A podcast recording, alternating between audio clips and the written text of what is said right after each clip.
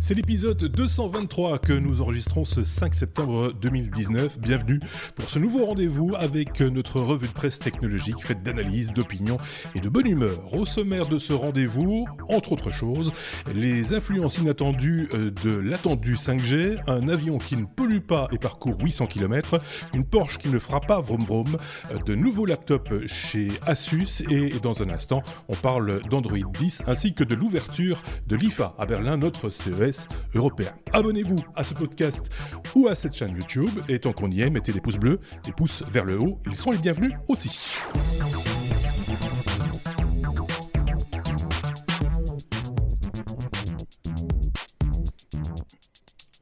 Déjà cet épisode 223. Euh, merci euh, d'avoir choisi de nous écouter une fois de plus et d'écouter mes petits camarades, euh, parmi lesquels nous allons retrouver Sébastien, qui se trouve actuellement au Portugal. Salut Sébastien, c'est notre chroniqueur itinérant, on va dire ça comme ça, hein, globetrotter.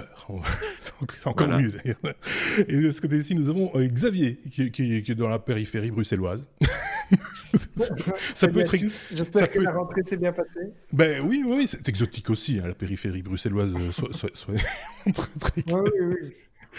Juste un petit remerciement à ceux qui nous ont rejoints dès, l'épisode 222, l'épisode de la semaine dernière, pour euh, commenter cet épisode. Ça amène aussi hein, de l'eau au moulin, comme on dit. Serge Schoenberg, euh, David Duval, Sombre Papa, Oléastre57, de Whitey, ainsi que Budsy et tous les autres qui ont tweeté, chatté, facebooké, instagrammé, enfin bref. Vous êtes évidemment toujours les bienvenus. Et si vous le voulez bien, nous allons entamer notre abécédaire comme il se doit avec la lettre A comme euh, Android, puisque vous le savez, on en a un petit peu parlé la semaine dernière, euh, Android 10 est à présent euh, disponible. Qui c'est qui nous en parle? C'est moi, et ce n'est pas à la lettre Q. puisque on l'a appris il y, a, il, quelques temps, Google a décidé d'arrêter de, chercher un nom pour une, pâtisserie avec la lettre Q. Ils ont décidé d'abandonner ça et de retourner à une numérotation qu'ils jugent plus euh, facile pour les utilisateurs, euh, qui, permet de mieux euh, reconnaître les, le versioning. Et ils ont officiellement lancé ça pour les smartphones Pixel d'abord, qui, qui, qui, sont les smartphones, on va dire, haut de gamme et moins haut de gamme, puisque avant il y avait, il y avait une autre gamme que les Pixels, mais euh, c'est donc la gamme Pixel qui est privilégiée dans un premier temps pour la, sortie. On sait déjà qu'il euh, y a d'autres fabricants, par exemple sur le One, OnePlus 7 qui vient de sortir, euh, il y a déjà des bêtas qui sont disponibles pour, pour installation et d'autres d'autres fabricants évidemment qui vont s'y mettre aussi. Donc ça va, ça va être disponible assez rapidement. Et dans cette nouvelle version 10, on a plusieurs, plusieurs nouveautés comme par exemple une interface euh, gestuelle euh, qui fait débat d'ailleurs. Donc cette interface va permettre de, masquer en fait la barre du bas avec les trois boutons qu'on avait l'habitude de rencontrer pour ceux qui utilisent Android, avec le bouton Home, le bouton Retour, euh, le bouton pour passer en multitâche. Euh, qui disparaît et en gros ce sont des gestes qu'on va faire sur le bord de l'écran qui vont remplacer ça. Ah, euh, ça fait pas l'unanimité puisque ça rentre parfois en conflit avec le swipe qu'on connaît euh, pour euh, certaines applications, qui soient horizontales ou verticales, euh, comme dans des applications comme Snapchat ou autres. Mhm. Mais on a toujours le choix de revenir à la version précédente sur les trois boutons, ou alors une version mixte avec un seul bouton et quand même une gestuelle. Ça, c'est une première, euh, une première fonctionnalité. On va avoir des réponses qui vont être euh, euh, intelligentes, donc les smart replies comme ils appellent, et qui vont vous proposer des, des, tâches ou des suggestions sur base des SMS ou des, ou des mails même qui sont, qui sont envoyés. Donc, on va pouvoir directement ouvrir un lien vers une carte, par exemple, quand quelqu'un vous, vous, vous, envoie une adresse. donc, ils ont amélioré ces fonctionnalités-là qu'on connaissait déjà un petit peu sur Android 9, mais donc c'est euh, encore euh, plus poussé. On va aller beaucoup plus loin dans les réglages sur la vie privée. Donc, on va pouvoir euh, paramétrer la géolocalisation par application. On va pouvoir choisir de continuer la géolocalisation ou de l'arrêter temporairement ou définitivement.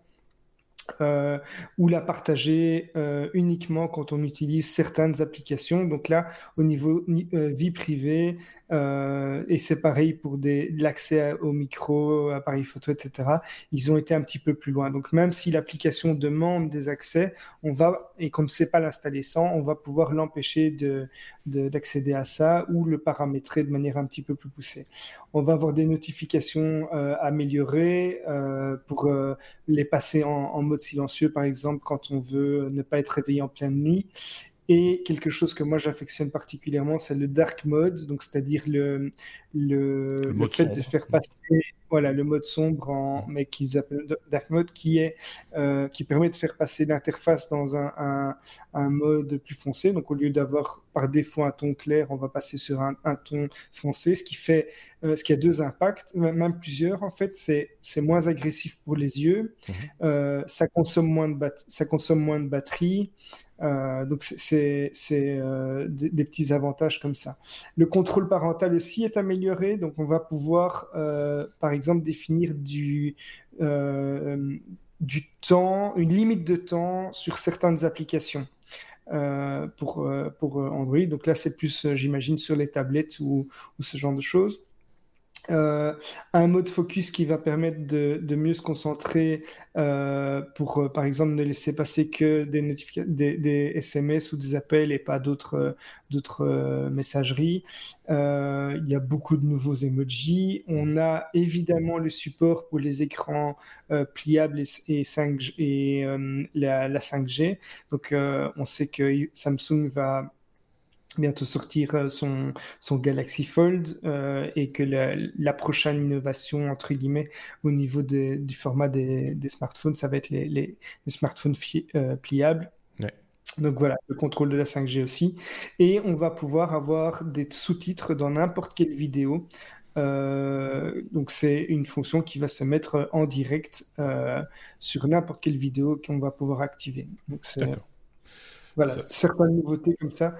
Euh, donc on peut dire que c'est une vraie mise à jour euh, malgré tout. Oui, c'est une mise à jour majeure, comme on dit. Euh...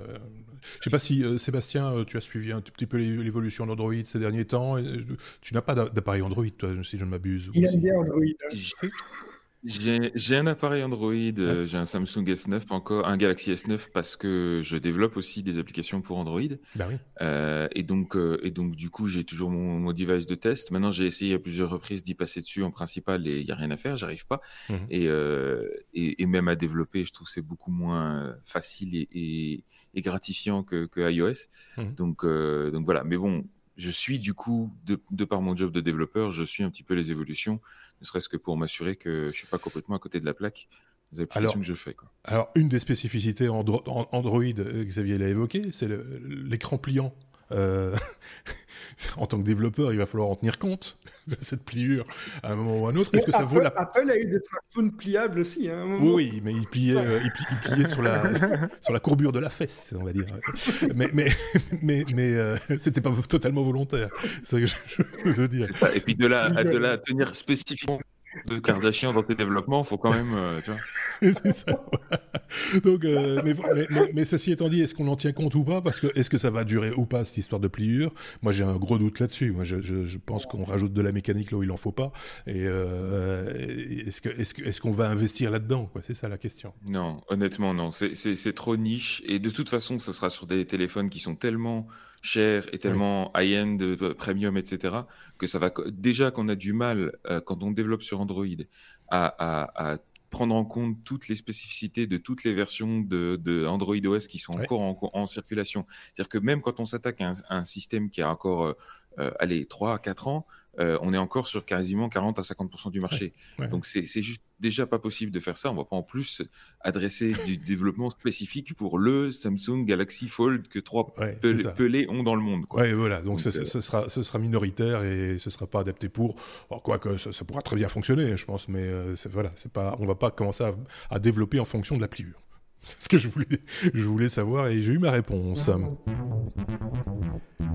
On passe à la lettre A comme Asus, Sébastien. Justement, je vais te repasser la parole parce que Asus a, balancé une flopée de nouveaux, de nouveaux laptops. On peut être Apple fan et s'intéresser aussi aux, laptops d'autres marques parce que c'est vrai que la question se pose régulièrement. On avait déjà évoqué ça avec toi, me semble. C'est qu'on peut être déçu de temps en temps hein, des gammes qui sont proposées, c'est un peu par, période, qui sont proposées par Apple et, se, être tenté par des nouveautés proposées par d'autres constructeurs. Alors, d'une part, il y a ça, il y a effectivement le fait qu'on peut être tenté de, passer euh, du côté obscur de la force. Et euh, ça, c'est une tentation qui, m'a souvent habité dans les dernières années parce que c'est clair que les, derniers MacBook Pro sont pas vraiment une réussite en termes de design. Euh, maintenant, il reste le, blocage de Windows, hein, il n'y a rien à faire. Quand on a l'habitude de macOS, on ne veut pas revenir en arrière. Donc, rien que pour ça, je reste avec mon MacBook Pro.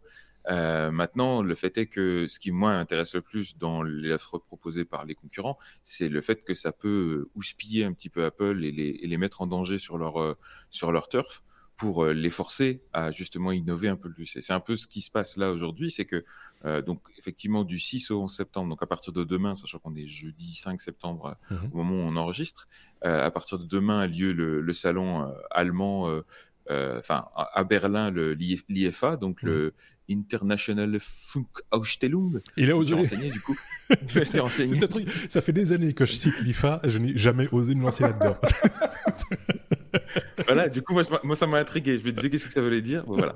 Et, donc, c'est la version européenne du CES, comme tu disais tout à l'heure. Et, euh, donc, c'est toujours l'occasion de quelques annonces, d'autant plus cette année où, effectivement, euh, pendant la période de l'IFA, euh, on va avoir aussi les nouvelles annonces d'Apple pour les produits jusqu'à la fin de l'année, mmh. a priori. qui auront lieu le mardi 10, le 10. Voilà, c'est ça. Donc, du coup, bah, tous les constructeurs se sont empressés de. Alors évidemment, ils n'avaient pas prévu ça en fonction, mais bon, les annonces, du coup, ils les ont timées un petit peu euh, euh, comme il fallait. Et là, c'est Asus notamment qui a surpris, enfin qui a surpris, qui a annoncé quelques éléments assez intéressants dans sa gamme, et notamment dans la gamme euh, Pro Art, dans les Studio Book, où ils ont annoncé le Studio Book X et le Studio Book One. Alors, je vais peut-être passer un peu sur le Studio Book X qui est moins intéressant à mon avis, mais le Studio Book One est quand même assez, allez, intéressant euh, parce que euh, au niveau des performances, on est sur du lourd. Donc, pour vous donner quelques idées, on a dedans une petite carte graphique Nvidia Quadro euh, RTX 6000, ce qui est normalement réservé plutôt à des machines assez à des tours quoi, normal.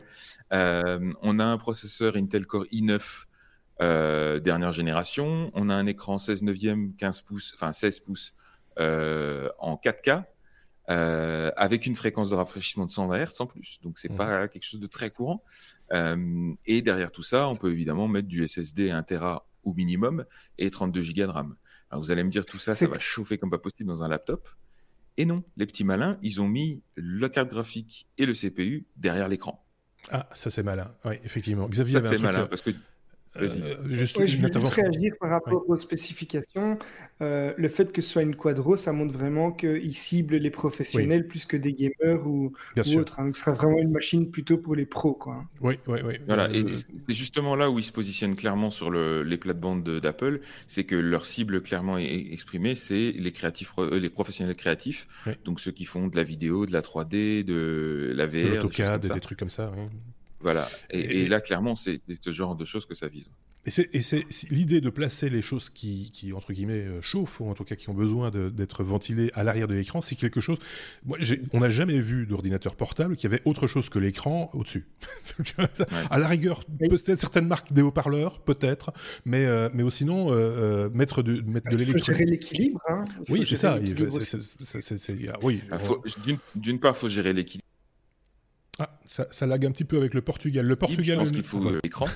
ça, a lagué un tout petit peu. Euh, Donc il faut, je dirais, il faut gérer l'équilibre, mais surtout, je pense, le, la libération thermique de l'écran lui-même. Enfin, la dalle, elle aime pas trop non plus, c'est des LED, donc il euh, faut que ça puisse refroidir comme il faut. Et, euh, et, accessoirement, enfin voilà, c'est un design qui est complètement nouveau. Maintenant, comme, enfin, c'est effectivement nécessaire parce que, dire, là aujourd'hui, les nouveaux MacBook Pro qui ont aussi une certains composants un petit peu qui ont tendance à chauffer. la seule solution qu'ils ont trouvée, c'est juste de, de réduire la performance de manière assez drastique dès que ça chauffe un peu. Et donc, au final, les, performances, elles sont toutes théoriques. Donc mmh. là, ils ont, pour éviter d'avoir à choisir entre aller se faire bouillir les noyaux ou, ou, se, ou, finalement avoir du, du matériel qui qui fonctionne pas à ses pleines capacités, ils ont fait ce choix-là qui est assez intéressant, je trouve. Surtout, enfin voilà, encore une fois, avec un écran 4K, 120 Hz et tout ça. Quoi. Donc euh, plutôt J'imagine du coup que c'est euh. plutôt un transportable qu'un portable, comme on dit. Euh, j'ai pas, vu, pas vu le modèle. Hein. C'est même pas. Ça... En, fait, ils ont apparemment ce qu'ils ont fait, c'est qu'ils ont en plus l'écran est à bord très fin, donc le, boîtier reste assez petit, malgré le fait que ce soit un 15,6 pouces, il est, il est, il est quand même assez petit. Et euh, non, c'est pas c'est pas spécialement un gros un gros machin de gamer comme il peut y en avoir dans certaines zones de gamme. Euh, J'ai pas remarqué une, une, augmentation de taille phénoménale. Maintenant, il faudra voir effectivement au niveau du poids l'impact que ça va avoir parce que qui dit euh, composant super performant dit aussi le système de refroidissement qui va avec et l'alimentation, etc. Donc il faut voir dans les dans les allez, quand, il sera effectivement disponible euh, ce qu'il y a dedans. Mais en tout cas, clairement, il joue sur le, le, le marché d'Apple.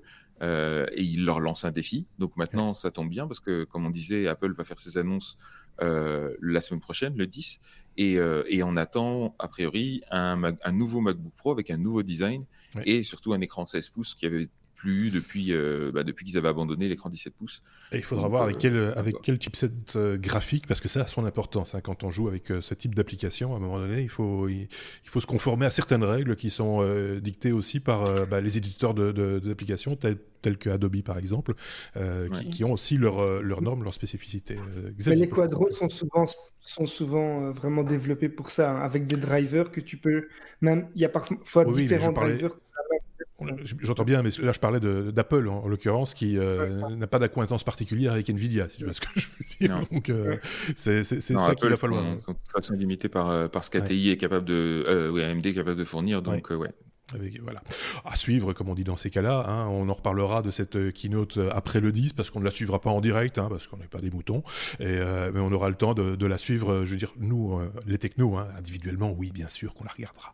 Mais on ne la commentera pas en direct, c'est ça que je voulais dire. J'en connais deux qui vont la suivre.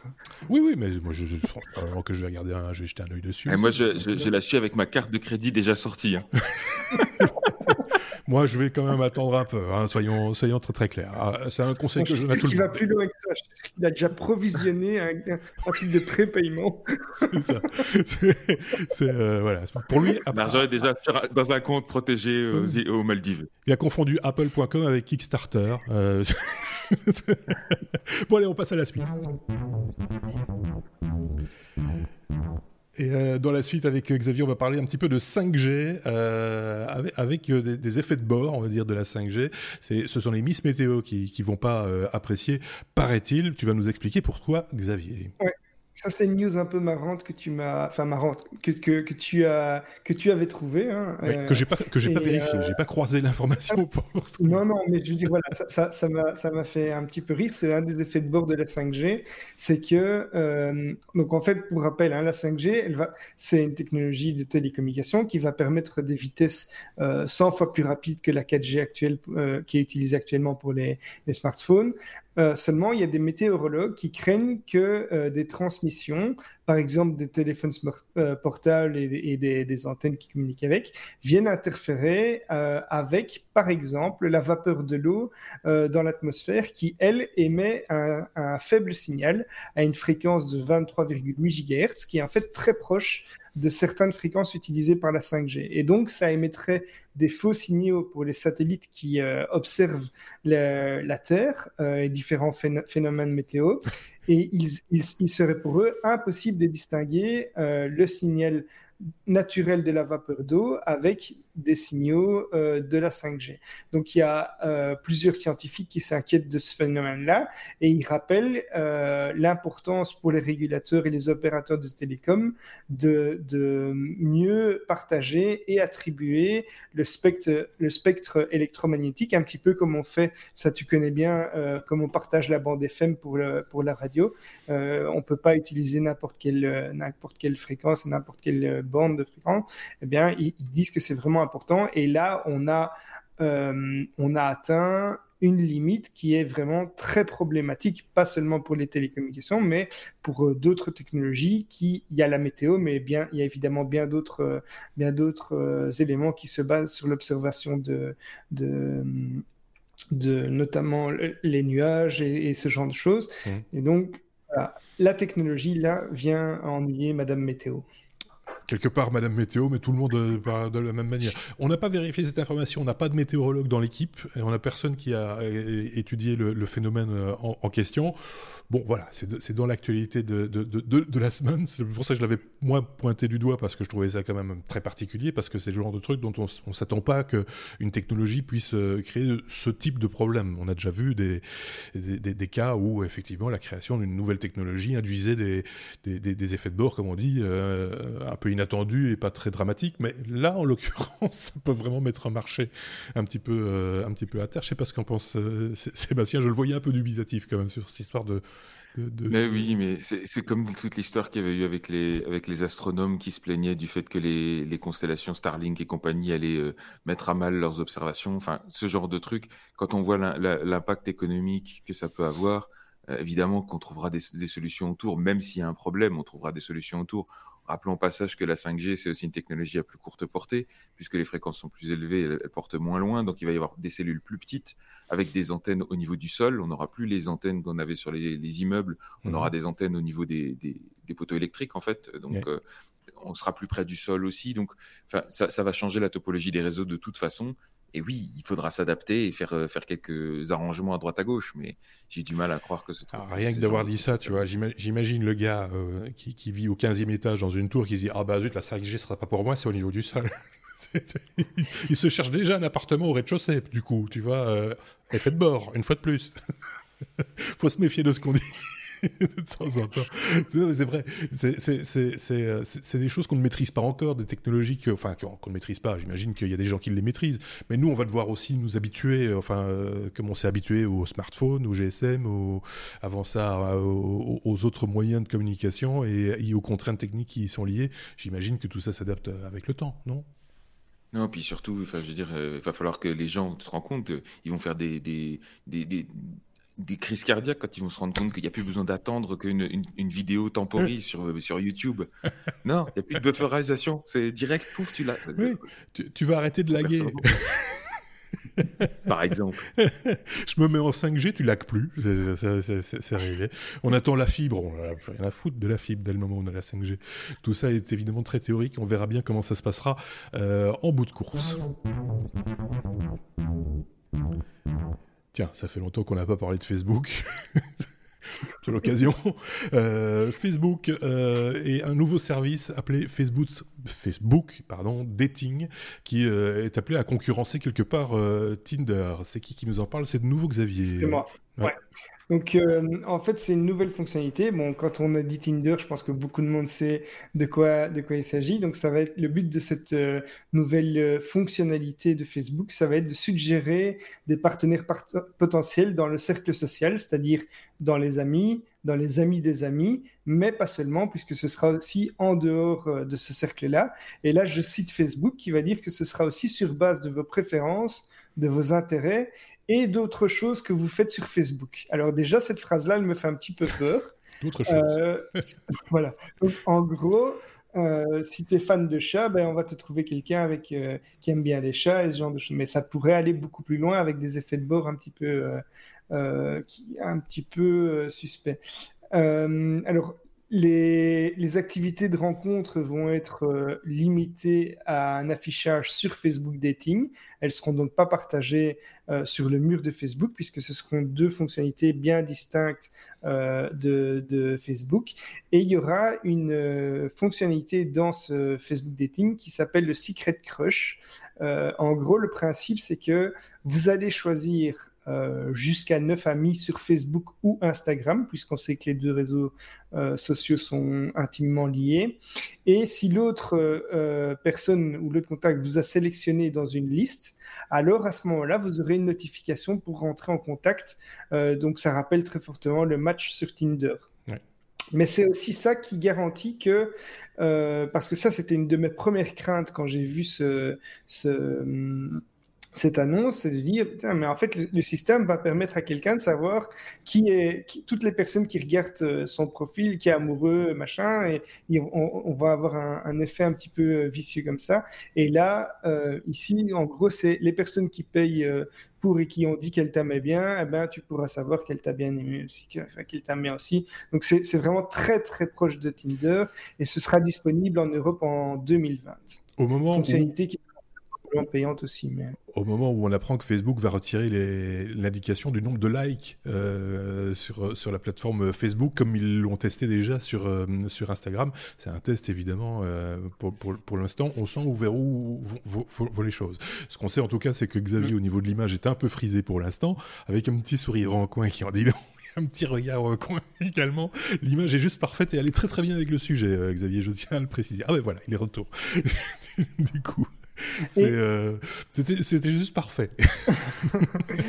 je, je, précise aussi qu'on apprend ça un petit peu en même temps que euh, une faille qui a été découverte dans Facebook avec un, des, des serveurs qui ont listé des millions d'informations euh, privées d'utilisateurs sur un serveur où c'est les numéros de téléphone, pardon, ouais, c'est ça. Donc moi j'ai été bien inspiré, là je n'ai jamais encodé mon numéro de téléphone dans, dans Facebook, hein, même s'ils insistaient très fort pour renforcer la sécurité, etc. J'ai activé la double authentification, mais pas, pas par euh, mon numéro de téléphone. On, mmh. va, on va y revenir d'ailleurs un peu plus loin dans, sur ce sujet-là, euh, sur la protection par, euh, par téléphone. Mais voilà, donc c'est quand même délicat et, et voir là que vous aimez les personnes qui aiment bien les chats ou bien. Alors, on a déjà eu droit, on a déjà eu, je pense, droit pas aux excuses, mais aux explications de Mark Zuckerberg concernant, concernant cette fuite. Il, il, a dit de ne pas s'alarmer que ça ne concernait que la moitié des comptes en question. voilà, on, aura tout entendu. Et euh, ça demande une confirmation, mais il me, semble, que c'est ce que j'ai cru voir, en tout cas, juste avant qu'on enregistre cet épisode, parce que c'est le genre d'information qui arrive toujours un petit peu au, compte-goutte, comme les images qui nous parviennent de chez Sébastien. Une image par seconde pour l'instant, c'est un framerate intéressant, mais en même temps, c'est un peu décousu. Du coup, ça, ça va mieux. Ça va mieux. Euh, on peut passer à la suite, si vous voulez bien. Hein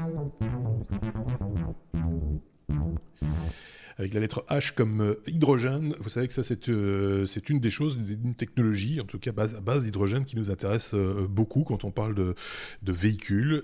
ici, il s'agit d'avions qui a fonctionné, qui fonctionne à l'hydrogène et qui a une autonomie de 800 km en, en ne rejetant dans l'atmosphère, si je ne dis pas de bêtises, Xavier ou Sébastien, que de l'humidité, que de l'eau, que de la vapeur d'eau. C'est ça l'idée. Exactement. Donc c'est ça la, promesse de, de l'hydrogène, parce que là on parle vraiment de pile à combustible. Donc l'idée c'est on prend de l'hydrogène à côté de l'oxygène de l'autre, on mélange et pouf, ça fait de l'eau. Euh, et au passage, ça fait aussi de l'électricité qui permet d'alimenter un moteur électrique. Alors pourquoi c'est important? Juste pour remettre les choses dans leur contexte, euh, l'industrie, enfin le transport aérien, euh, c'est à peu près 900 millions de tonnes de CO2 par an. Mhm. Euh, quand on ramène ça aux émissions globales euh, dans l'ensemble, ça représente euh, à peu près un peu moins de 3% de l'ensemble. Après, effectivement, c'est pas si simple que ça. En plus d'émettre de CO2, ça émet d'autres gaz qui interagissent, etc. Donc, au final, on estime, suivant les, les, les estimations, que l'impact de l'industrie du transport aérien sur le, le, réchauffement climatique, il est de l'ordre de 5 à 6 mhm. Mais ce qui est important, c'est quand on rapporte ça au nombre de gens qui ont effectivement accès à ça, et au nombre de gens qui ont déjà pris l'avion, on est à seulement 3% de la population mondiale. Donc 3% de la population mondiale qui fait 5-6% des dégâts. Euh, forcément, la première solution un peu naïve qu'on peut, qu'on peut être tenté de proposer, c'est bah, simple voyager en avion, c'est pas indispensable. Allez hop, tout le monde au sol, on arrête les conneries et hop, on enlève déjà 5% tout le monde du réchauffement climatique. En voilier, monsieur. Vous irez, vous irez à, New York en voilier, monsieur. Euh, et vous, prendrez une année sabbatique pour aller en voyage à New York. Voilà. voilà. Et c'est là-dessus que repose tout le mouvement du flight shaming qui vient, euh, qui vient à la base de Suède, mais qui maintenant euh, se répand un peu partout. Et croyez-moi, en tant que nomade, euh, qui prend du coup assez souvent l'avion, enfin plus souvent que le euh, Kidam Lambda, euh, bah oui, c'est un argument que j'ai beaucoup entendu. Et euh, évidemment, alors personnellement, je suis pas du tout d'accord. Et ce désaccord va très certainement réveiller les plus fervents de nos auditeurs qui vont se lâcher dans les commentaires. Ou chroniqueurs d'ailleurs. Avec, avec, avec, véhémence, oui, ben oui, peut-être aussi. Mais là, on peut, on peut, discuter de manière plus constructive. Enfin bref. donc je m'y attends, hein, tant le débat est monopolisé par le dogme de l'anticonsumérisme à tout prix qui accuse quiconque remet en cause leurs croyances euh, de, ben, de climato-sceptisme, hein, finalement, climato-scepticisme. Forcément, si euh, euh, on n'est on pas d'accord sur les solutions, c'est qu'on n'est pas d'accord sur les problèmes. Oui, c'est ça. Dans, dans, ce, nouveau monde binaire, c'est tout ou rien, tu sais bien. De toute façon, tout ça est faussé par la 5G. évidemment. On parlait de météo tout à l'heure, tout est lié. Hein. Tout est lié. Donc, Allez, en, imaginant bien que de toute façon, euh, cette protestation ne serve pas à grand-chose, je précise au passage que je ne suis pas du tout un climato-sceptique, que je suis convaincu qu'on a un impact désastreux sur, le, sur le, les changements climatiques. Maintenant, je, je me permets juste de poser des questions par rapport aux solutions qui sont proposées. Et en l'occurrence, moi, les solutions qui parlent de véganisme, de décroissance et euh, de rester tous bien sagement à la maison, elles me parlent pas du tout parce que mmh. dans certains cas, elles sont pas efficaces du tout, elles servent absolument à rien. Et j'irais même jusqu'à dire que certaines de ces solutions sont plus destructives qu'autre chose. Et en ce qui concerne euh, l'aviation, c'est particulièrement vrai, puisque justement, ce que je peux constater, et une des raisons pour lesquelles euh, j'ai voulu être nomade, et là, euh, on m'accusera peut-être aussi d'essayer de, justifier mon, mode de vie, c'est que pour moi, si on veut vraiment attaquer ces problèmes-là au fond et de manière durable sur le long terme, il faut surtout qu'on ait une législation internationale beaucoup plus euh, posé et, et qu'au final on ne permette pas, bah, je sais pas, à des voteurs, des voteurs, des électeurs brésiliens de décider de l'avenir de la, de la forêt amazonienne qui nous affecte tous, ou mmh. aux électeurs américains de décider de mettre au pouvoir un clown qui ne euh, fait pas la différence entre sa gauche et sa droite. Et, euh, et voilà. Bref, je vais arrêter de m'énerver là-dessus. C'est tout ça pour dire que moi, personnellement, je suis toujours très intéressé par les technologies qui visent à améliorer les choses plutôt que à, revenir en arrière. Et là, justement, on parle de, de moteurs à hydrogène pour les ah. avions. Alors, tu vois, hein hop, on ça, la mise en contexte, hop, on y arrive. Donc, le, moteur à hydrogène, on, en a beaucoup parlé à une époque pour les voitures, mais effectivement, pour les voitures, les chiffres sont pas vraiment à l'avantage parce que, euh, au final, même avec des batteries plus lourdes, ça reste beaucoup plus efficace et, euh, surtout en termes de production de l'hydrogène, il y a beaucoup d'inefficacité sur tout le long de la chaîne pour des voitures, ça fait pas forcément de sens et c'est moins efficace en tout mmh cas que les moteurs électriques classiques. Par contre, pour des avions, ça fait beaucoup plus de sens puisqu'on peut mettre euh, des usines de production d'hydrogène directement sur les aéroports, que les batteries sont de toute façon trop lourdes pour être euh, considérées pour les avions. Euh, en termes de densité d'énergie, tout simplement. Donc, il y a pas mal d'entreprises qui travaillent sur des moteurs à hydrogène. Et ici, c'est une start-up californienne qui s'appelle Zero Avia, qui a réalisé un premier vol, enfin, un vol d'essai non négligeable mmh euh, sur un, avion, euh, pas à réaction encore, on est encore sur des avions à hélice, euh, mais qui a fait 800 km avec un seul plein sur un avion 6 places, si je ne m'abuse. Mmh Donc l'objectif pour eux, c'est d'ici 2022 de proposer un moteur qui font que les moteurs, ils font pas les avions. Donc après, ils les mettent dans des, dans des avions qui existent.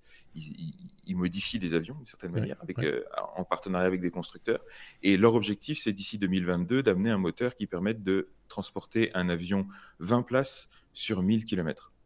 Donc avec euh, le vol d'essai qu'ils viennent de faire, ça commence à, sentir bon l'histoire, sachant que ça a l'air de rien comme ça, mais d'après leurs estimations, euh, ces, vols, on va dire courte portée sur petits avions, ça représente jusqu'à presque 50% des vols commerciaux. Donc on s'imagine tout de suite, nous, les gros porteurs, les A380 qui font les transatlantiques, sauf qu'en fait, l'essentiel du trafic aérien, c'est les petites lignes, mmh euh, les petites lignes locales courtes. Et, euh, sur celles-là, ben, ces, technologies-là pourraient déjà être intéressantes. Donc effectivement, ici, pas d'émissions de gaz à effet de serre, que de l'eau qui sort. Euh, et comme je le disais, on a la possibilité de créer l'hydrogène assez près du point d'alimentation. Donc c'est particulièrement intéressant. Moi, sans doute les puristes vont me fusiller et, dire que je, suis un doux rêveur, mais moi je pense que aller vers le, moteur à hydrogène, que ce soit aussi pour la voiture, même si pour l'instant ça n'est pas d'une efficacité euh, totale, hein, soyons, clairs, euh, ça reste une bonne solution parce qu'on ne va que progresser dans la production d'hydrogène dans les années à venir tout le monde y travaille un petit peu, hein, voir comment on peut faire de l'hydrogène autrement qu'en dépensant beaucoup d'énergie, dont de l'électricité. parce que bon, finalement, l'hydrogène, en ce qui nous concerne dans cet emploi-là, ce n'est qu'une façon de stocker de l'électricité avec un rendement qui est vraiment pas bon du tout.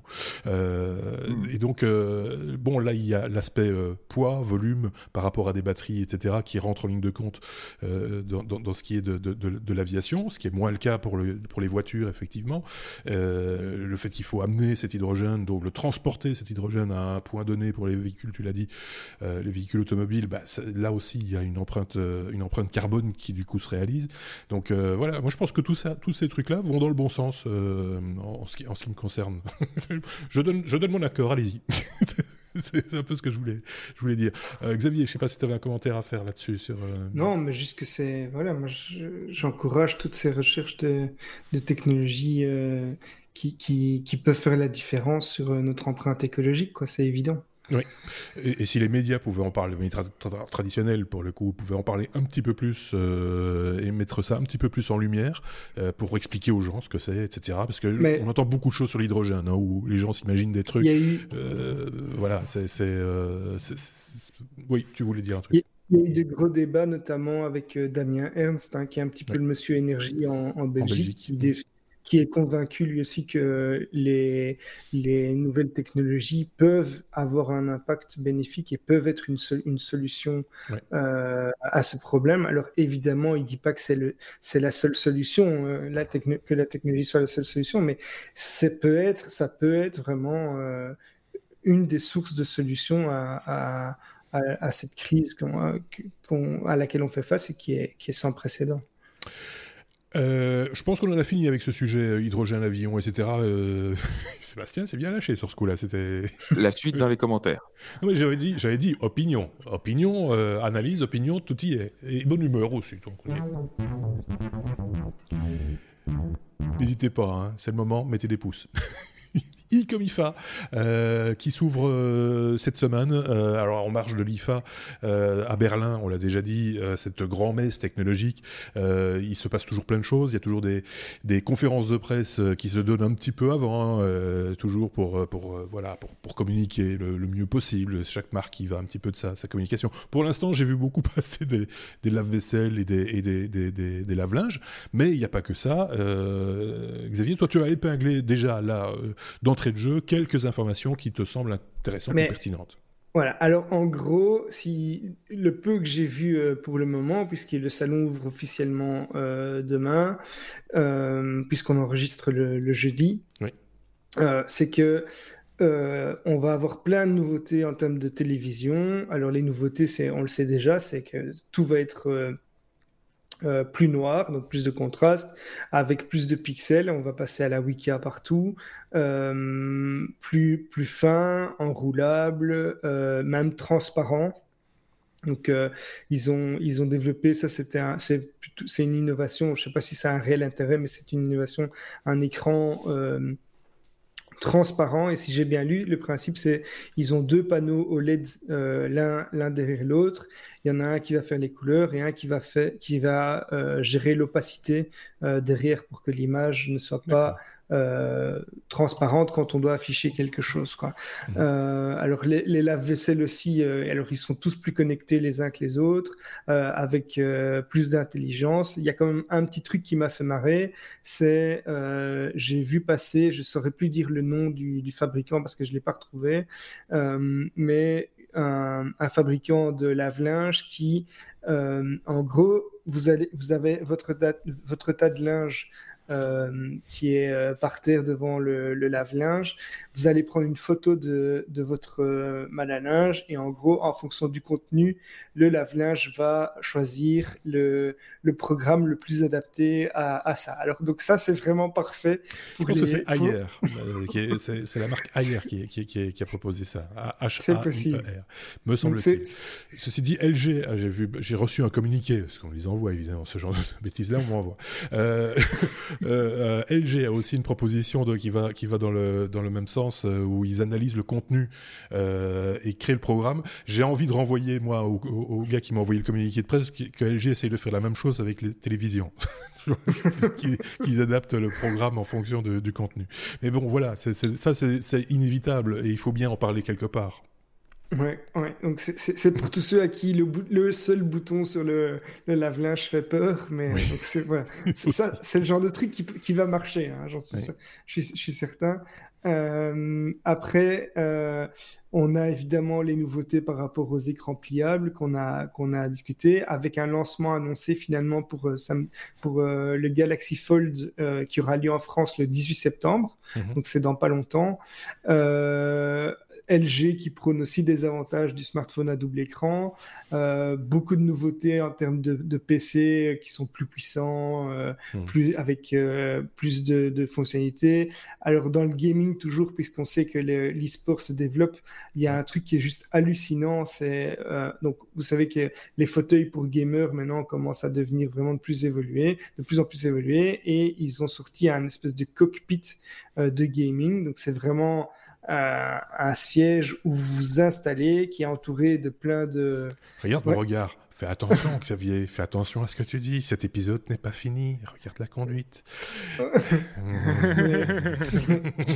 Euh, on en reparlera en fin d'épisode. Je pense qu'on en reparlera. ok, voilà. Euh, avec euh, des nouveautés. Donc je zappe. Avec des nouveautés au niveau des enceintes euh, domestiques Sonos qui vont passer sur du sans fil. Euh, voilà, donc pour le moment, il y a, beaucoup d'innovations. Est-ce qu'il y a des choses qui sont euh, majeures? Pour le moment Moi, j'ai rien qui m'a. il y a des trucs qui sont très sympas, qui sont impressionnants, mais pas pas de révolution, je vais si dire. quelque chose, compte sur nous, si quelque chose sort du lot, l'équipe de la semaine prochaine, qui sera constituée en partie de Sébastien, pas celui-ci, mais l'autre, et d'un deuxième chroniqueur que je ne connais pas encore. qui reste à créer ou à trouver. Euh, on, s'en fera l'écho, évidemment, si quelque chose euh, sort un petit peu du lot. Tu parlais de la Wicca, euh, avant de donner la parole à, Sébastien, plutôt par là. Et encore un point après. sur, la Wicca, il paraît que la Coupe du Monde de, rugby va être filmée en, en Wicca, ce qui correspondra à peu près à ce moment-là, d'après les projections, ça, ça va intéresser à peu près 23 000 personnes en France. Donc euh, voilà, il faut bien commencer petit, il faut bien commencer quelque part, vous me direz. Mais c'est voilà, mais c'est intéressant. Euh, Seb. Oui, non, c'était juste pour demander si la machine à laver qui analyse automatiquement son programme en fonction de ta, la photo de ta charge de, de lavage, est-ce qu'elle elle permet aussi de tweeter? Quand, euh, ta maman t'a enlevé ton téléphone. Ça peut intéresser une jeune fille dont on a parlé la semaine dernière, euh, justement, qui a, tweeté avec un, qui a tweeté avec un frigo. Euh, je vous renvoie à l'épisode 222, hein, si vous ne l'avez pas entendu. Ça faisait partie des, des, news un petit peu fantaisistes. qu'on se si le fait, ce ne sera pas par SMS. On va y revenir plus tard à ça. on va en parler plus tard aussi, SMS. Donc ce sont des petites news comme ça qu'on se permet de glisser hein, de temps en temps. Faut nous, faut, c'est, notre moment de détente aussi, donc on en, on en profite par, par la même occasion. On passe à la suite si vous voulez. Il y a juste, encore. Ah. Ah, raté. Caramba. Allez, vas-y, dis-le. Crache-le. Il y a juste encore un point, c'est que on, a beaucoup de nouveautés aussi au niveau de, du Wi-Fi 6, hein, ah donc la dernière, euh, la dernière euh, euh, norme pour le Wi-Fi, avec notamment une marque TP-Link qui a fait la démo de toutes petites enceintes avec le réseau Mesh, qui est aussi une, nouveauté qui se répand de plus en plus, et on fera un test très prochainement sur ah. du matériel de TP-Link sur le réseau Mesh que je suis en train de tester pour le moment et on voit que ça, marche plutôt pas mal pour l'instant. Et ça marche bien. tu ne lagues pas trop.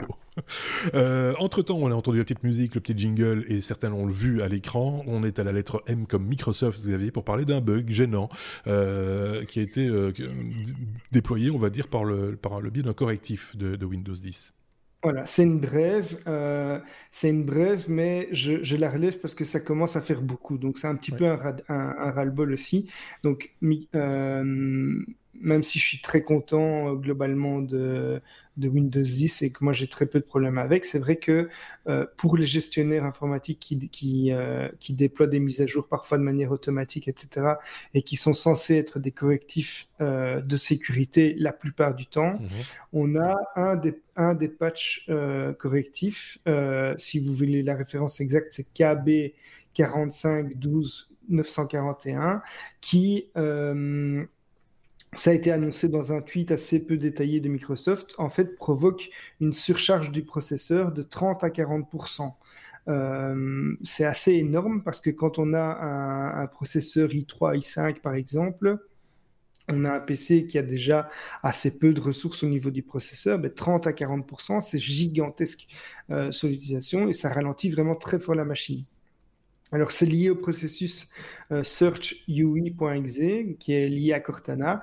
Euh, et voilà, moi, ce qui m'ennuie, c'est que c'est pas la première fois. Alors, heureusement, comme c'est un patch correctif, on a la possibilité d'aller euh, dans le panneau de configuration et désinstaller ce, ce, patch en attendant les prochaines mises à jour qui, c'est promis par Microsoft, vont corriger ça. Donc, c'est pas trop le, bug, mais je comprends pas encore qu'à ce stade-ci, euh, euh, il, déploie encore des, mises, à, jour euh, qui sont buggées à ce point sur, sur les machines, puisque là, c'est quand même quelque chose qui touche pas mal de monde et qui pourrait être évité si ils avaient sans doute une, une, plus grosse base de tests. Et je pense qu'il euh, c'est une, une, réflexion que je m'étais déjà fait il y, a, très longtemps, mais que euh, Microsoft vend des, des OS parfois à, moindre prix, il les impose, il les délivre parfois même gratuitement pour des mises à jour, mais je pense qu'ils ont quand même une, une légère tendance à utiliser les, les tests, enfin les testeurs plutôt comme des, bêta-testeurs parfois, alors qu'ils n'en sont pas. Donc, les usagers de manière générale, tu veux dire. Oui, c'est ça. Donc les, les, usagers, parfois servent un peu de, de testeurs euh, au lieu de, des équipes de Microsoft qui, qui font. Donc je suis très content de mon environnement Windows 10, honnêtement, euh, mais, mais ça, c'est le genre de choses qui me. Je veux pas être mauvaise langue, Xavier, mais je, moi, je me demande si ça n'a pas toujours été un petit peu le cas. Euh, oui, c'est ce que je dis. Hein. La raison des correctifs, quelque part, derrière, hein, c'est qu'on n'a pas en face de nous, en matière d'informatique, un produit fini. Jamais. Euh, et, je serais même tenté de dire que tout ce qui contient un peu d'informatique, hein, que ce soit un appareil photo, un lave-linge, on en parlait il y a un instant, euh, il y a des correctifs, il y a des, mises à jour qui sont, euh, qui sont envoyées, qui sont. voilà, ça, ça fait partie du jeu. Oui, mais ce que je veux dire, c'est que si tu as un problème qui apparaît suite à autre chose, euh, on s'en rend compte et on, on, essaye de corriger ça, c'est une chose. Mais mmh. quand tu appliques quelque chose qui directement provoque un problème, pour moi, ah, c'est quelque chose qui aurait, pu, qui aurait pu être évité. Euh, au, lieu de passer peut-être par des phases d'échantillonnage, de, de, tester d'abord sur, sur, une partie avant de le déployer chez tout le monde, par exemple. il y a des gens qui sont volontaires pour ça. Hein. Il y a des gens qui s'enregistrent au programme de, bêta-test. Donc... Euh. Euh, Sébastien essaie d'en placer une depuis un Oui, non, c'est ça. Avec, avec, la base installée qu'ils ont, ils peuvent très bien se permettre de faire des releases progressives qui permettent de, débugger ce truc-là. Ce qui s'est très probablement passé, c'est que le correctif qu'ils ont déployé à cette occasion était lui-même urgent parce qu'il fixait autre chose qui était encore qui était aussi gênant et donc, c'est une, réaction en chaîne qui, est provoquée. Effectivement, les bugs sont inévitables. On est, enfin, moi, je suis développeur, euh, je sais très bien ce que c'est et que à quel point c'est compliqué, surtout quand on a un système euh, aussi complexe de, sortir des choses qui sont, qui sont fiables. Mais il y, a des, y a des processus d'ingénierie qui tournent autour qui sont justement censés éviter ça. Et rappelons-le rappelons quand même sur des devices qui sont euh, tous différents. Hein. Enfin, il y a autant de configurations qu'il y a d'utilisateurs. Je serais presque dire, j'exagère, hein, mais, mais, ce qui est moins le cas dans d'autres univers. On prend souvent l'exemple d'Apple par exemple, où ils maîtrisent aussi bien le hardware que le software. Euh, ils ont moins ce problème. Ils l'ont aussi parce qu'il y a quand même une gamme vieillissante, il y a un back catalogue, comme on dit, il y a des machines plus anciennes qui tournent et donc il faut en tenir compte également. Mais quand, euh, euh, une marque vous annonce, ben voilà, on ne fera plus les mises à jour sur telle machine, hein, ce qui arrive régulièrement chez Apple, hein, euh, soyons clairs, ben, il faut comprendre. c'est un gage quelque part de sécurité aussi pour les, les nouvelles machines qui, s'en viennent. Et, voilà. Mais on peut comprendre, et je suis d'accord avec toi, Xavier, aussi, hein, sur, sur le fait que c'est plutôt agaçant. Surtout, on parlait à tantôt d'une machine Asus qui est une bête de course. Quand on l'utilise et qu'on investit dans une machine comme, comme ça euh, au niveau professionnel. Hein, c'est pas un jouet, c'est pour travailler. Euh, et qu'on et qu'on se retrouve coincé par une mise à jour de ce type-là, euh, bah, pour un indépendant, pour un développeur, pour, pour un graphiste, pour un vidéaste professionnel, bah, c'est des heures, c'est de l'argent. c'est pas pour donner 30 à 40% vendre sa puissance processeur à Cortana, quoi. Ben voilà, c'est pas, pas, et puis tout le monde s'en rend pas compte. Hein. Il faut savoir que, enfin, quels sont les gens qui vont suivre l'actualité des correctifs de Microsoft? Euh, je, pense, je pense que on, parle de quelques pourcents de la population. Hein. C'est un truc que chez moi, je, le dis régulièrement quand je parle de, de, de, Apple versus le monde, le monde Windows. J'utilise les deux, donc je peux en parler. Hein. Euh, c'est que je, je, ne fais pas d'informatique, je, je, fais de la vidéo. Euh, et, donc, euh, moi, les, les, mises à jour, etc., je veux que ce soit le plus transparent possible et je veux que ça fonctionne. mais je ne veux pas commencer à devoir rentrer dans la registrie tous les 15 jours parce qu'ils ont balancé un truc qui qui fonctionne pas. C'est voilà, c'est euh, mon petit coup de gueule personnel, mais je pense que d'autres me rejoindront sur ce fait. Euh, n'hésitez pas à le mettre en commentaire, hein, comme on, a l'habitude de dire, et n'hésitez pas également à aller trouver nos sources, parce que ça, je ne le répète pas assez, paraît-il, d'aller voir sur euh, le site lestechno.be, ainsi qu'en description de la vidéo sur YouTube, on met toujours les sources des infos dont on vous parle, etc., pour que vous puissiez vous aussi rebondir, éventuellement croiser ces informations avec d'autres et nous dire, bah, vous avez raison, vous avez tort, on a trouvé autre chose, on a trouvé de quoi rajouter de l'eau au moulin ou pas, etc., etc. On a fait le tour de cette question Microsoft, euh, le petit coup de gueule de la semaine. On peut passer la suite. Ah, elle ne fera pas vroom vroom. Euh, les porchistes, euh, les porchistes de, la vieille époque vont, être tout déçus parce que le, le, vroom vroom de la Porsche, ça c'est quelque chose qui fait rêver les petits garçons et certains adultes aussi. la Porsche Taycan, c'est la Porsche électrique, voit le jour. Qui nous en parle? C'est moi. Ah, Alors effectivement, euh, ça fait pas le, ça va pas faire le bruit d'une d'une Porsche classique. Quoique, ils ont quand même dû rajouter un, générateur de bruit externe pour les faibles vitesses pour euh, les cartes à jouer sur les rayons de la c'est ça. ça. En version un petit peu plus high-tech, hein, mais en gros, c'est ça l'idée. Et ce qui est plus drôle, c'est qu'ils ont rajouté aussi un moteur de bruit à l'intérieur pour faire plaisir au conducteur. Bon, alors là, pour le coup, apparemment, ça fait un bruit à la Star Trek, un Est-ce qu'il y a une petite odeur d'essence aussi non ah, ben, il, est parti. Ah, il, est parti, il est parti bloqué, euh, Sébastien, pour le coup, là, il est il, est frisé. joindre Patrick, un, un, des autres chroniqueurs euh, qui est intervenu de temps en temps sur la domotique et qui lui a été voir la présentation. J'ai vu en fait. Ah, il, est fan, il est fan de Porsche aussi et il a été voir la présentation. Patrick, euh, le, temps que, le, temps que, Sébastien revienne, on peut en parler deux, secondes. Hein, euh, de, Patrick, qui est un, un, ancien chroniqueur qui avait fait quelques hors-séries, toute une série de hors-séries sur la domotique, tu fais bien de le rappeler, et avec lequel on a fait aussi quelques hors-séries, deux ou trois, je ne dis pas de bêtises, sur la sécurité informatique. C'est devenu un peu sa, sa marotte, sa spécialité euh, maintenant. Et, donc tu me dis qu'il a été voir euh, la, la, machine en question. Il a, lui, il, a été voir la machine euh, aussi. Et, d'ailleurs Damien Ernst, que dont j'ai parlé également, puisque lui, là c'est l'aspect électrique qui l'intéressait aussi. Mais voilà, c'est de retour. Et, et, Seb, peut, peut, maintenant parler de cette, cette Porsche qui fera aussi du bruit à l'intérieur, tu nous le disais. Et moi, je posais la question de savoir si ça sentirait aussi de l'essence, comme dans certaines vieilles 911.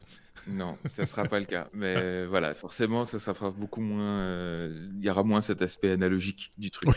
euh, mais donc, pour, pour revenir, donc, comme je disais, aux, performances du machin, donc, ça fait effectivement des années qui nous, qui nous teasent avec ça, qu'on a vu des prototypes sur des prototypes, euh, avec des essais en, de conduite, etc. Là, maintenant, ça y est, elle a été annoncée officiellement. Donc, a priori, elle serait déclinée en deux ou trois modèles, je suis pas sûr, parce qu'apparemment, suivant les, personnes qui couvraient l'info, euh, il parlait d'une Taycan classique euh, et d'autres euh, parlaient juste de la Taycan Turbo, parce que oui, certains modèles sont des Taycan Turbo, même si évidemment, euh, oubliez l'aspect d'un turbo, c'est juste qu'ils ont gardé le nom, c'est tout. Euh, donc on aura la Taycan, la Taycan Turbo et la Taycan Turbo S mhm. pour des performances sensiblement équivalentes, puisque maintenant ça devient classique sur des moteurs, sur des moteurs électriques. là, on, on, on, parle de 0 à 100 en 2,8 secondes. Donc on est quand mhm. même 2 à 4 centièmes de 4 dixièmes de seconde euh, plus lent qu'une Tesla Model S euh, en pleine performance. Euh, on est sur une vitesse de pointe limitée électroniquement à 260 km/h quand même. et on est sur une puissance de l'ordre de 760 chevaux.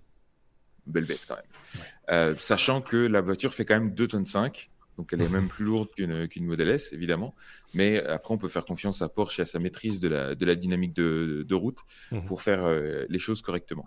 Euh, plus original par contre, euh, première sur une voiture électrique, on a une boîte de vitesse. Une boîte de vitesse deux vitesses automatique sur le train arrière qui permettra d'optimiser en gros pour la performance en bas régime, enfin sur le, les, premiers, les, les, les basses vitesses, on va dire, voilà, beaucoup plus de, puissance au démarrage. Et puis mmh. ensuite, en vitesse de croisière, on va, on va favoriser l'efficacité. Et tout ça sera évidemment euh, pilotable et, sélectionnable avec les différents modes de conduite. En termes d'autonomie, puisque c'est une question essentielle quand on parle de, véhicules électriques, on est sur de l'ordre de 450 km. Euh, donc on est moins qu'une qu'une Tesla Model S, clairement. Une Tesla Model S, on est de l'ordre de 550 à 600 km en fonction de, des conditions. Mmh. Euh, par contre, au niveau de la charge, là, on a quelque chose d'intéressant. Euh, ils vont permettre de recharger la voiture en 270 kW. Euh, là où euh, les Tesla Model S, elles sont limitées en 150 kW et même les meilleurs Model 3 sont en 250 kW. Alors là où ça joue, c'est sur la vitesse de charge, sachant que là, ils promettent de pouvoir recharger jusqu'à 100 km d'autonomie en seulement 5 minutes. Ah donc c'est quand même assez intéressant. donc on est sur une charge complète en une demi-heure en gros des chargeurs de 170 kW. Le problème, c'est que des chargeurs de 170 kW, il n'y en a pas. Ben Ça n'existe pas aujourd'hui. À part si vous l'installez chez vous et que vous payez la facture électrique qui va avec, euh, il y a pas, ils n'ont pas le, réseau de superchargeurs que, dont bénéficie euh, Tesla. Et en l'occurrence, ils n'ont pas voulu euh, aller utiliser les, les superchargeurs Tesla. Donc, ils vont devoir soit créer leur propre réseau, soit euh, je ne sais pas comment ils vont faire en fait. Donc, Trouver euh, un deal euh, avec, avec, une, société de, de, chargeurs. Il y en a maintenant. Hein. Il y a des réseaux qui se, qui se, qui se concrétisent. Donc, Mais la plupart de ces chargeurs sont des chargeurs type 2 ou des, des chargeurs à beaucoup, moins, beaucoup plus faibles parce qu'une infrastructure, en, allez, en, même en, 270, 270 kW, c'est quand même assez lourd à mettre en place. Et ce n'est pas le cas des plus, de la plupart des, des chargeurs. Donc en termes de prix, on est sur des prix très premium, hein, comme on pouvait s'y attendre de la part de, Porsche. Euh, là où une Tesla Model S, euh, en, allez, avec déjà pas mal d'options et l'autopilote, on est de l'ordre de 105 à 110 000 euros. une, une Taycan démarre à 135 pour le modèle de base et on monte à 182 pour le, pour le modèle Turbo S. Donc on est sur de la, du très très haut de gamme. Euh, clairement, c'est pas à la portée de Monsieur Tout le Monde. Au niveau du design, par contre, ils ont plutôt bien réussi les choses. Elle est assez magnifique. Euh, ils ont même fait quelques petites optimisations aérodynamiques, forcément, pour optimiser l'efficacité. Genre, par exemple, les, roues sont un petit peu plus remplies, il y a des prises d'air un peu plus, un peu plus euh, présentes.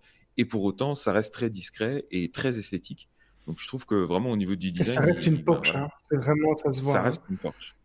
et, on, est entre une 911 et une Panamera en termes mm. de, design, avec quelques éléments euh, visuels qui sont vraiment très spécifiques à leur modèle électrique. Donc euh, c'est plutôt réussi, je trouve, en termes de design. Je sais quand même un, un, truc, je vais te passer la parole après, euh, si tu veux bien, Xavier, mais je, voudrais juste préciser une chose parce que, évidemment, on est sur des tarifs euh, prohibitifs euh, et on s'y attend, évidemment, quand c'est Porsche. si demain Ferrari nous propose une voiture électrique, ce sera pas, sera pas une voiture à 20 000 euros, hein, soyons, soyons très très clairs. Et, bien souvent, les détracteurs de la, de, la mobilité douce, comme on l'appelle, disent ah ouais, l'électrique c'est impayable. Euh, c'est juste pas possible, machin, etc. J'ai quand même à signaler, j'ai vu, ça cette semaine, que la Zoé maintenant euh, en France, avec les aides qui vont bien, etc., euh, est, facturée maintenant moins de 20 000 euros. Donc on est quand même maintenant, on commence à rentrer dans des véhicules électriques qui sont du de, l'ordre du payable, entre guillemets. Alors ça reste plus cher qu'une voiture à essence, on est d'accord, ou qu'un diesel. On est, on est, on est d'accord. Mais ça va dans le bon sens. Euh, c'est ça que je voulais dire. Et qu'il ne faut pas s'arrêter juste à dire Ah non, les Tesla, les Porsche, machin, c'est trop cher, la voiture électrique, ça ne marchera jamais.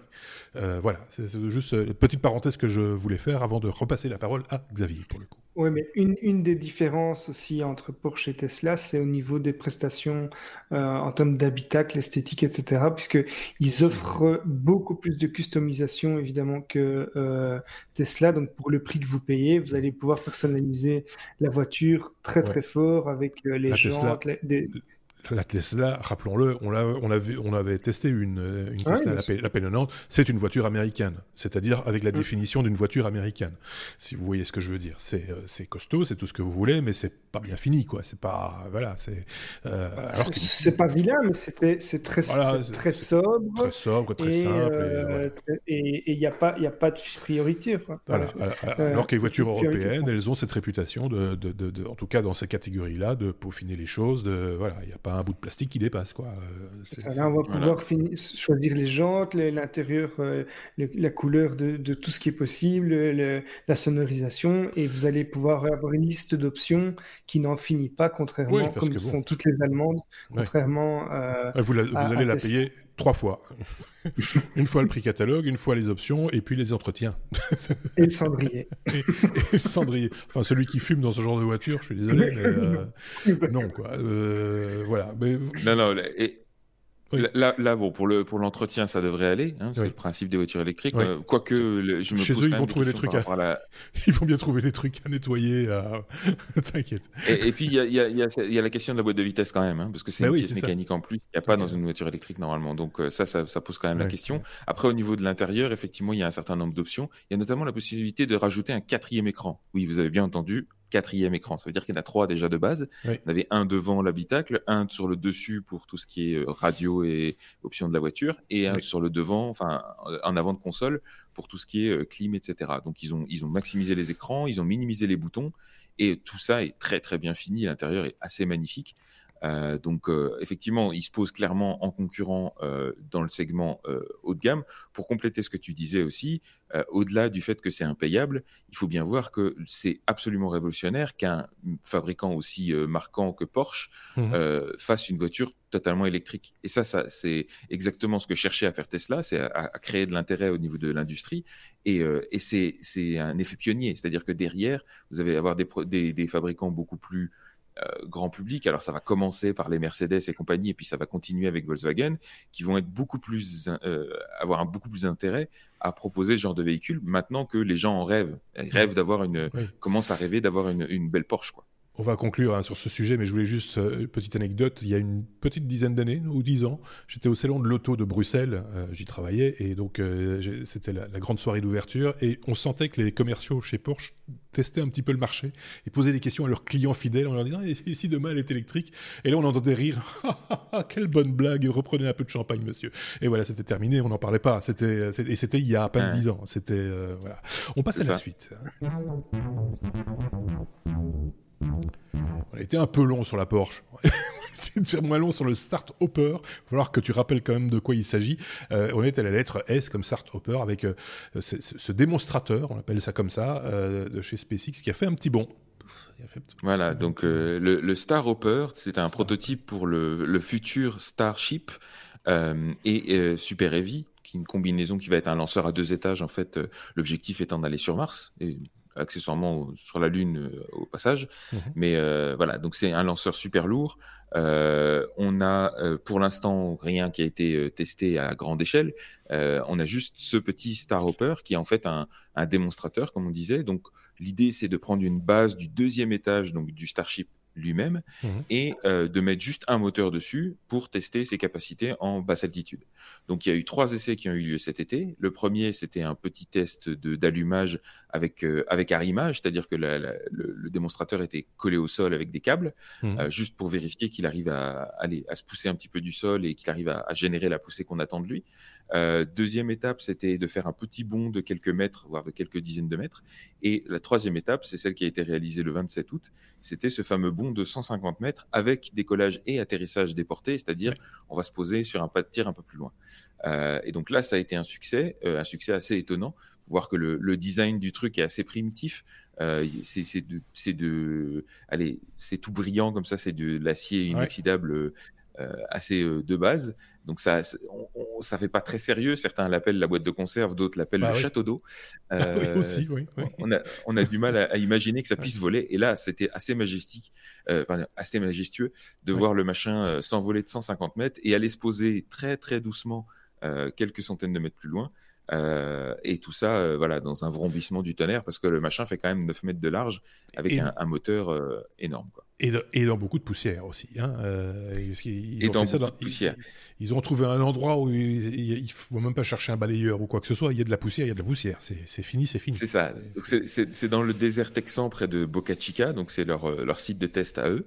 Euh, effectivement, c'est assez poussiéreux. Ce qui fait d'ailleurs que sur le deuxième test, on n'avait pas vu grand-chose. On avait à peine vu le, machin dépasser du nuage de poussière. Là, pour le coup, on l'a bien vu décoller et, et on l'a bien vu se poser aussi. Je vous invite au passage à aller voir un des liens que je vous ai mis sur le, encore une fois, dans la description de la vidéo sur YouTube ou sur le, lestechno.be, vers la vidéo d'un gars qui s'appelle enfin, Tim Dodd, Everyday Astronaut ceux qui savent le connaissent. il, a fait des superbes vidéos en 4K, mmh. Euh, gros framerate et tout, donc pour avoir des ralentis euh, qui déchirent, c'est absolument magnifique à voir. Et ça permet de voir aussi que tout s'est pas passé parfaitement non plus, parce que même si elle s'est posée euh, assez majestueusement, après qu'elle ait atterri, on a constaté que d'une part, il y avait une petite boule de feu un petit peu sympa qui était apparue à la base du, machin. Donc visiblement, il y a eu une fuite de, carburant, on sait pas. Fallait pas aller plus loin. C'était fallait pas aller plus loin et c'était c'était limite limite.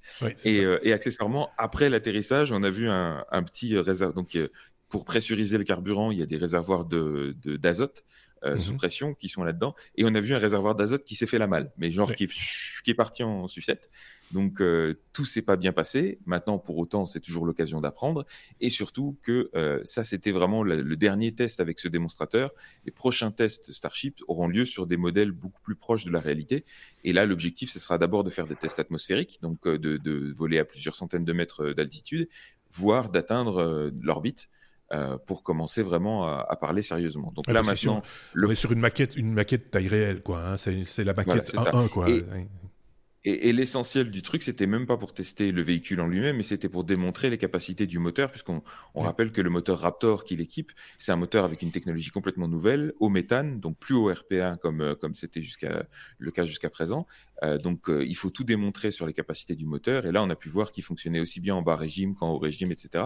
Donc c'est plutôt intéressant. maintenant, effectivement, il va falloir voir tester le véhicule en lui-même, parce que on parle quand même d'une fusée de 9 mètres de diamètre, c'est énorme. Mmh. Donc il va falloir voir comment, comment tout ça vole. Et le prochain prototype devrait être prêt normalement courant septembre, peut-être octobre, et, euh, et fera l'objet d'une présentation par Elon Musk des évolutions de l'architecture du Starship. Donc on attend ça avec impatience. Ce ne sera pas un modèle électrique. J'anticipe les, les, remarques qu'on va se choper euh, après avoir fait les éloges du moteur électrique. juste pour la petite blague, il y a du coup des fans de SpaceX qui se sont excités un petit peu sur les réseaux sociaux, notamment sur Twitter, euh, où Elon Musk lui-même est très présent, en disant Oh là là, ça sera quoi le prochain modèle? Elon Musk a répondu tout de go Oh ben 18 mètres. Voilà. Donc le prochain, ça sera carrément deux fois le diamètre du machin. Avec tout, avec, euh, on parle de, du coup de quatre fois le, le, le allez, la puissance, huit fois le volume. Enfin, c'est un truc euh, dément. Donc, euh, on n'a même pas fait décoller le machin pour de vrai. Qu'on parle déjà du prochain modèle qui sera. Ben, on attend de voir quand même, hein, parce que ça reste impressionnant et, et, la promesse, en tout cas, rien qu'elle est déjà impressionnante aussi. On avance, on était à la lettre S comme SIM, euh, non pas l'acteur, euh, la carte, euh, SIM et, ou swapping, c'est selon. C'est une drôle d'histoire, cette histoire, Xavier. Voilà. En fait, tout a commencé par Jack Dorsey, le patron de Twitter, qui a commencé tout d'un coup à tweeter, évidemment involontairement, des insultes et des propos racistes. Euh, en fait, la technologie qui a été utilisée pour hacker son, son compte Twitter, c'est le SIM swapping, c'est-à-dire le fait de voler euh, le numéro de, de, carte SIM, donc le numéro de téléphone de quelqu'un. Alors, comment est-ce que ça se passe? En fait, la plupart du temps, c'est un, un, pirate qui se fait passer euh, par, euh, pour le, la personne euh, qui, est qui est sa cible euh, auprès des services clientèle de l'opérateur de téléphonie qui va arriver par différents moyens. Parfois, c'est parce qu'on a récupéré des informations sur des, des documents. ça peut être via votre, votre, messagerie qui se fait pirater. Et donc, l'idée, c'est de, de, parvenir à convaincre un opérateur de réattribuer une, carte SIM à votre numéro. Et donc, une fois que ce numéro est, est réattaché à une carte SIM, ben, on va pouvoir utiliser cette carte SIM comme si on était euh, le propriétaire et donc avec le numéro du téléphone euh, original. Alors cette, puce euh, qu'est la carte elle va nous identifier euh, pour nous connecter au réseau téléphonique et ce qui s'est passé ici, c'est qu'il y a un service qui s'appelle euh, Cloud Shopper qui euh, a été utilisé pour envoyer des tweets pour les personnes qui n'avaient pas de, smartphone. Et comment est-ce qu'ils envoyaient des tweets? C'est justement par SMS. Quelqu'un qui a pu récupérer le numéro de téléphone, donc qui a pu simuler qu'il avait la carte SIM euh, du patron de Twitter, en fait, à utiliser ce service-là pour envoyer des, tweets euh, comme le faisait Jack Dorsey via SMS. Et du coup, il a pu envoyer des tweets. Alors, euh, ils ont fait ça. Entre-temps, on a vu qu'ils ont bloqué le service euh, suite, à, suite à cette attaque. Et donc, voilà, c'est une technologie qui est assez difficile en fait à, à contrer, puisque si vous n'avez pas pris les mesures pour protéger votre identité, quelqu'un ou si les services euh, du client opérateur euh, sont un petit peu trop laxistes dans, dans, oui, dans les vérifications qu'ils font, et c'est voilà, comme semble l'indiquer fortement Seb avec ses, ses oui-oui, euh, c'est effectivement une des failles principales dans le système, c'est la personne qui est euh, à l'autre bout du, fil. Quoi. Ouais. C'est souvent le cas avec ces systèmes qui permettent de publier euh, avec euh, autre chose que l'interface qui, est prévue à cet effet. Le truc qui, me vient à l'esprit, c'est WordPress. Tout le monde connaît le CMS, le moteur de blog WordPress, avec lequel on peut, si on le désire, publier un article par le biais d'un mail. On, envoie un mail et, et, le mail est publié avec l'objet comme titre et, et le cœur. Si quelqu'un arrive à usurper votre identité euh, numérique, en l'occurrence votre adresse mail, etc., et, et qui se log et qui envoie un message euh, inopportun, il peut publier aussi, euh, il pourrait publier sur, sur, sur le moteur de blog en question. C'est un, c'est un, point faible, entre guillemets, c'est un maillon faible dans la, chaîne qu'il faut arriver à maîtriser. Je ne pense pas que WordPress ait eu des problèmes hein, jusqu'à présent, euh, rassurez-vous, mais ça pourrait être, euh, puisque c'est un endroit, c'est un, maillon faible dans la chaîne qui, pourrait être euh, éventuellement piraté. Je vois Sébastien qui opinait du chef en même temps. Oui, non, parce que ce qu'il faut remettre les choses dans leur contexte aussi, c'est quelque chose qui est particulièrement grave maintenant, avec le développement des eSIM. Donc euh, aux oui. États-Unis, c'est plus en plus fréquent. Enfin, nous, on a l'habitude de, de, voir systématiquement acheter une carte SIM physique pour la mettre dans notre téléphone. Aux États-Unis, la plupart des modèles de téléphone sont des, des cartes SIM virtuelles, euh, logicielles, que l'opérateur peut simplement activer et, et, réaffecter un peu euh, à distance.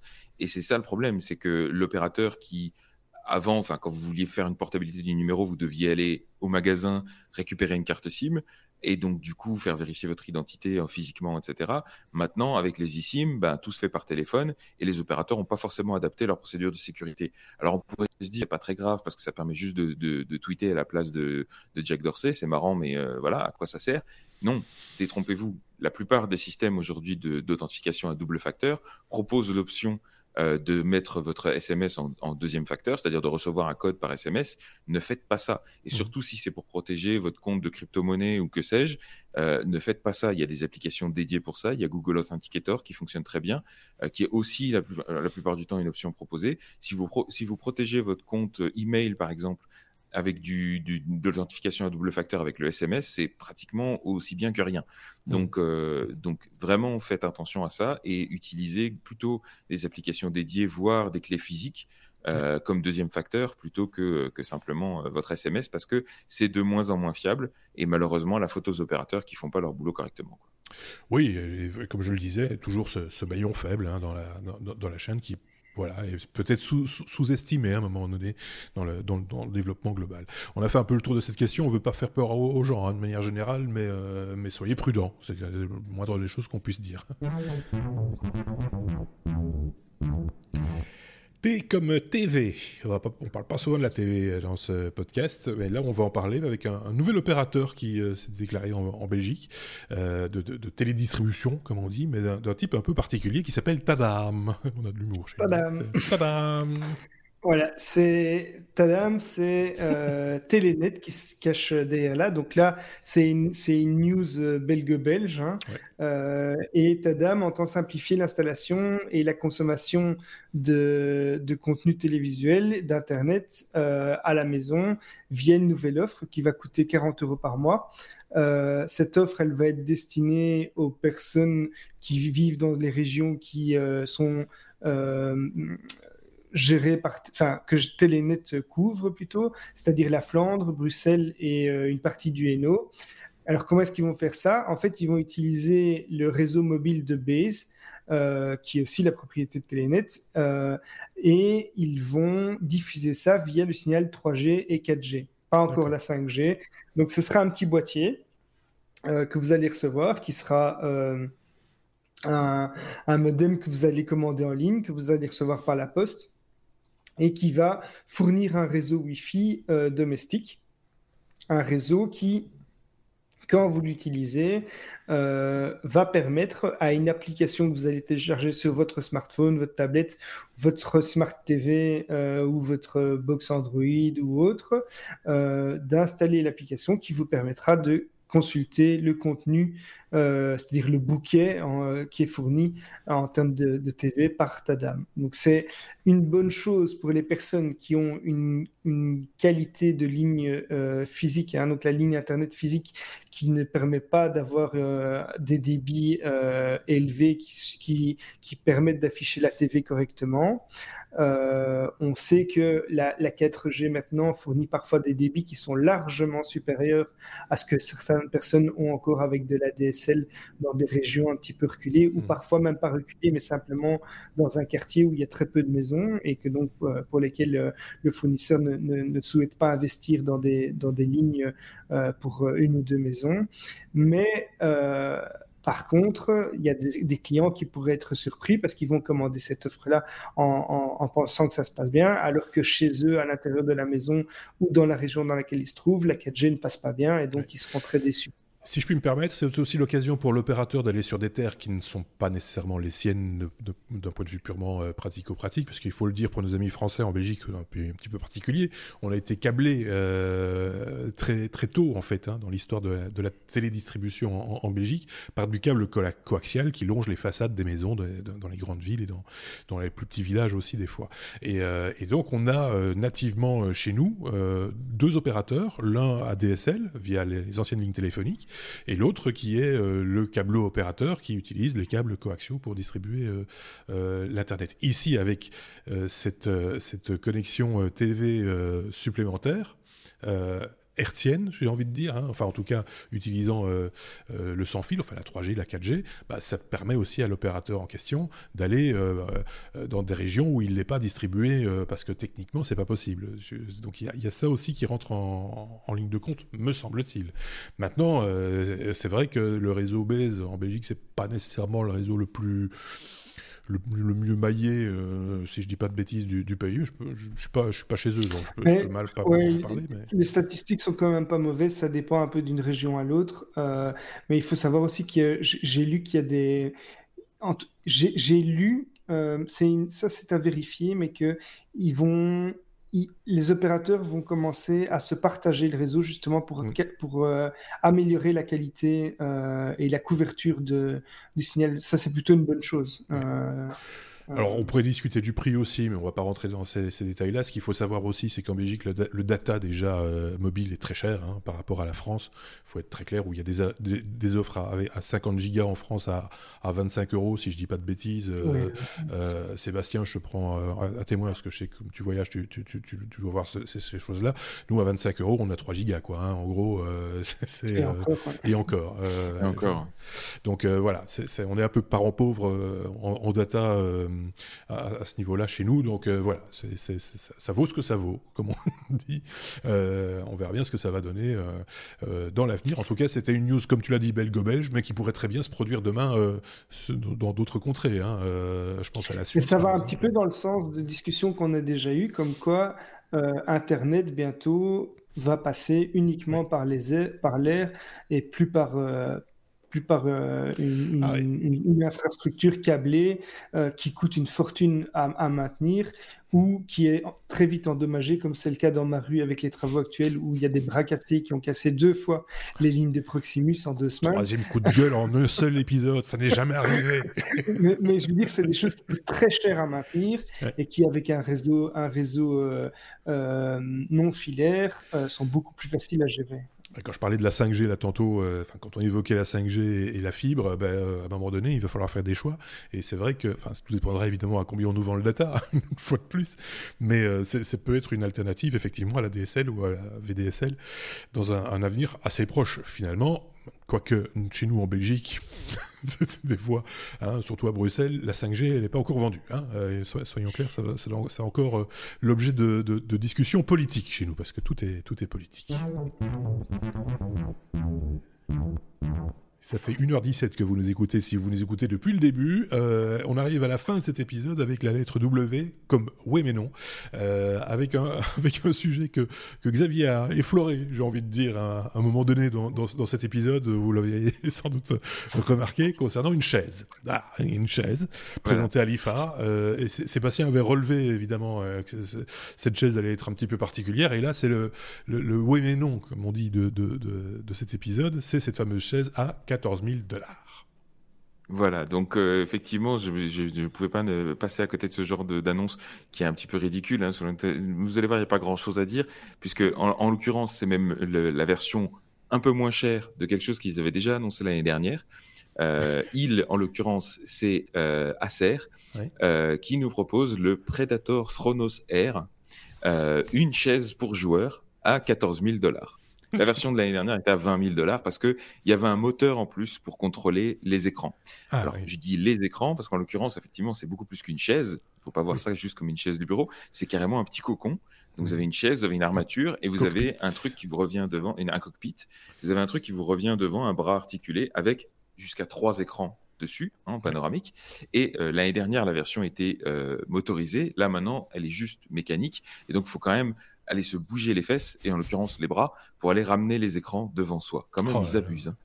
Et tout ça pour la modique somme, effectivement, de 14 000 dollars, euh, sans, je, je, je précise quand même, sans les écrans et sans le PC de gaming qui va dedans, Oui. Évidemment. Et alors, on pourrait imaginer, tu vois, que, que le, le siège est monté sur vérin, que ça donne un petit peu, tu vois, le grand frisson euh, quand tu quand tu joues, euh, ça, ça te secoue un peu dans tous les sens. Pas du tout. C'est une chaise de bureau en fait. euh, c'est- donc, une chaise de bureau un peu améliorée, et, en- et même si vous regardez bien la base, on a l'impression que c'est une chaise qu'ils ont mis dans une coque. Enfin, Oui, c'est un très, peu très ça. étrange. mais pour 14 000 dollars. Tu réfléchiras à deux fois avant de lâcher une caisse. Euh, Parce que voilà, mais je trouve ça, c'est infernal ce genre de truc. Qui va acheter ça euh... euh, Je sais pas. euh, Alors, j'en voilà. connais. Ah, toi, J'en connais Xavier. Alors, j'en connais un. D'accord. J'en connais un qui est un, on ne donnera pas le nom. un phénomène qui est dans le secteur du poker. euh, et c'est un gars qui, est, qui a beaucoup de followers euh, Et beaucoup d'argent. qui utilise, utilise ça pour du poker. Alors, il faut savoir que les joueurs de poker euh, qui jouent online, les joueurs professionnels, font beaucoup de multitabling. Euh, et c'est aussi le cas des streamers. Et lui fait les deux. Il stream, il, il fait, du, il fait du poker. Et c'est ce mec est, un phénomène. Il aime bien se faire remarquer un peu comme euh, Dan, euh, je ne sais plus le nom exact, Bellige- Belligeran. Ou, enfin, il y a, y a un- un, il y a une personnalité aux États-Unis qui aime beaucoup se montrer avec euh, plein de jolies je- jeunes femmes dans des situations où il dépense plein d'argent, etc. Ce, ce, ce gars fait un petit peu la même chose en France. Il s'appelle Yo Viral pour ceux qui le connaissent. Et il a une chaise dans le même style. Donc l'idée, c'est qu'ils aiment bien avoir, ils aiment bien être installés confortablement, avoir tous leurs écrans, les, le- la souris qui est positionnée au bon endroit. Donc voilà, c'est pour des gamers ou des streamers qui veulent plusieurs écrans Oui, et qui sont prêts à mettre des fortunes pour Oui, c'est ça. Qui, qui- qui a gagné, celui qui, gagne beaucoup de sous euh, sur, sur Twitch ou. euh, Mais c'est pour- en, en gros, c'est du paraître. hein. Là, c'est. Oui, parce qu'on c'est- on, on imagine très bien comment placer la webcam. euh, Voilà, Ah c'est oui, ce qu'ils disent dans l'article suite, et n'oubliez pas de prévoir la webcam pour bien vous la péter. Oui, c'est ça. Donc, euh, c'est- c'est c'est juste euh, complètement inutile. Euh, J'ai envie de dire. Mais bon, s'il y en a qui se font plaisir avec ça, hein, euh, je pense qu'avec 14 000 euros ou 14 000 dollars, je trouvais le moyen de se faire plaisir autrement. Mais euh, voilà, c'est- toujours le, même problème avec ces choses-là. C'était pour conclure donc ce euh, 223e épisode euh, des Technos déjà. Merci euh, Sébastien, merci Xavier. On se retrouve évidemment la semaine prochaine pour un nouvel épisode avec une autre équipe, avec d'autres chroniqueurs et avec d'autres news également. N'hésitez pas, hein, comme on a l'habitude de le dire, les pouces bleus, c'est les pouces vers le haut sur euh, euh, YouTube. N'hésitez pas à vous abonner si c'est pas encore le cas et à cliquer sur la petite cloche pour recevoir les notifications et toujours savoir quand on publie quelque chose, c'est important. Et puis sur les plateformes de podcast habituelles, les applications habituelles, si vous avez la possibilité de faire un petit commentaire, c'est toujours le bienvenu aussi. C'est bon pour le référencement, comme on dit, hein, les petites étoiles également. Ça nous permet de mieux nous faire connaître euh, parmi la communauté de ceux qui s'intéressent aux nouvelles technologies, comme les deux gaillards que vous avez vus par exemple. Merci à vous de nous avoir suivis. On se dit à très bientôt. Au revoir.